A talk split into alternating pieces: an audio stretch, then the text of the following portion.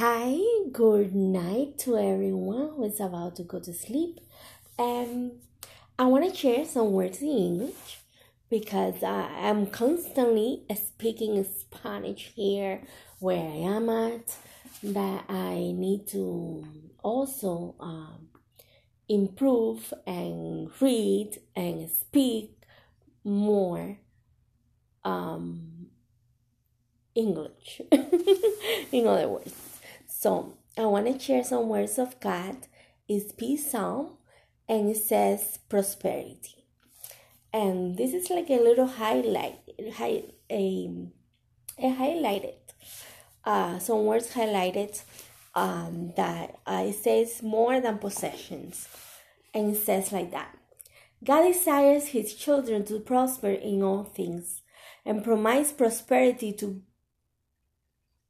good godly Biblical prosperity, however, means more than financial wealth or material possessions. True prosperity is total well being and is dependent on a lifestyle of right righteousness. The right righteous the righteous who meditate faithfully on God's word are those who prosper abundantly.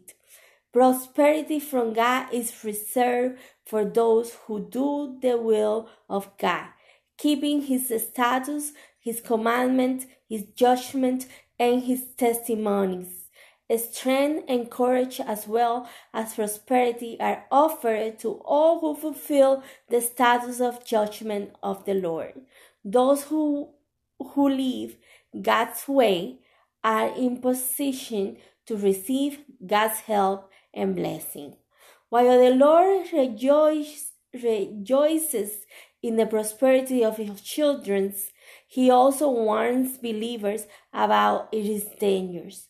As God's children enjoy the blessing of prosperous life, they naturally tend to forget the sources of their blessings and begin to rely on their possessions including intangible possessions such as family, intelligence, or innate talents.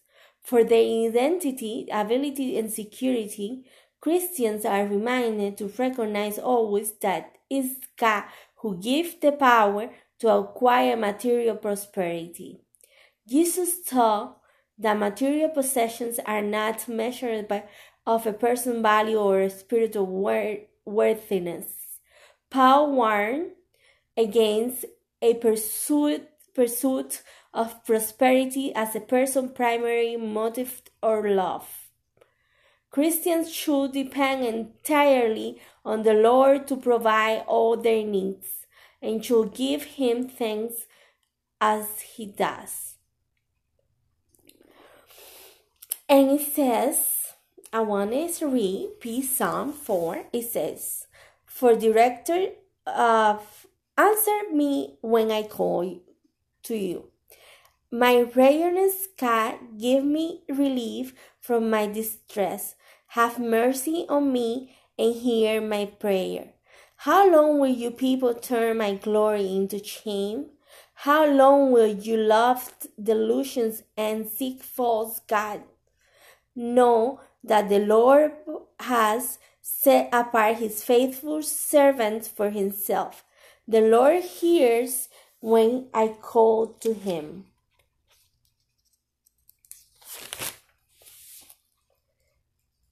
Tremble and do not sin.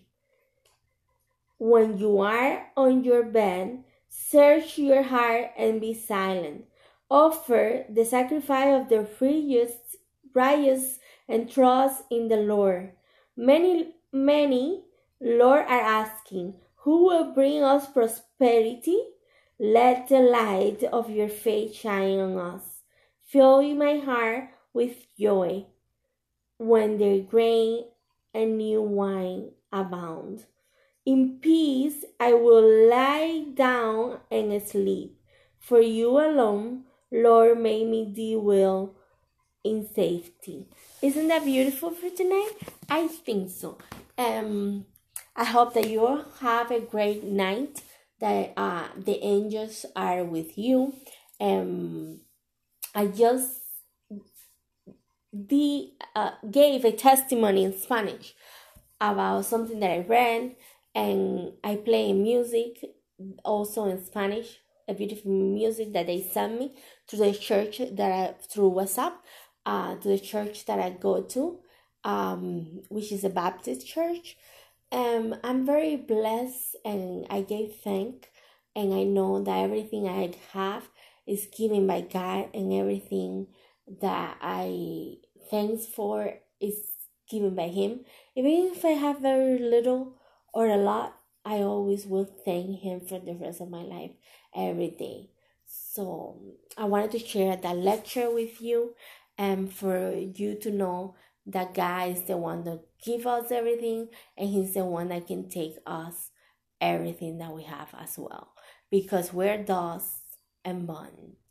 So we are the Alpha and the Omega. So thank you so much for listening to me. If someone can hear me, and have a wonderful night, beautiful dreams, and marvelous day tomorrow. And God bless you.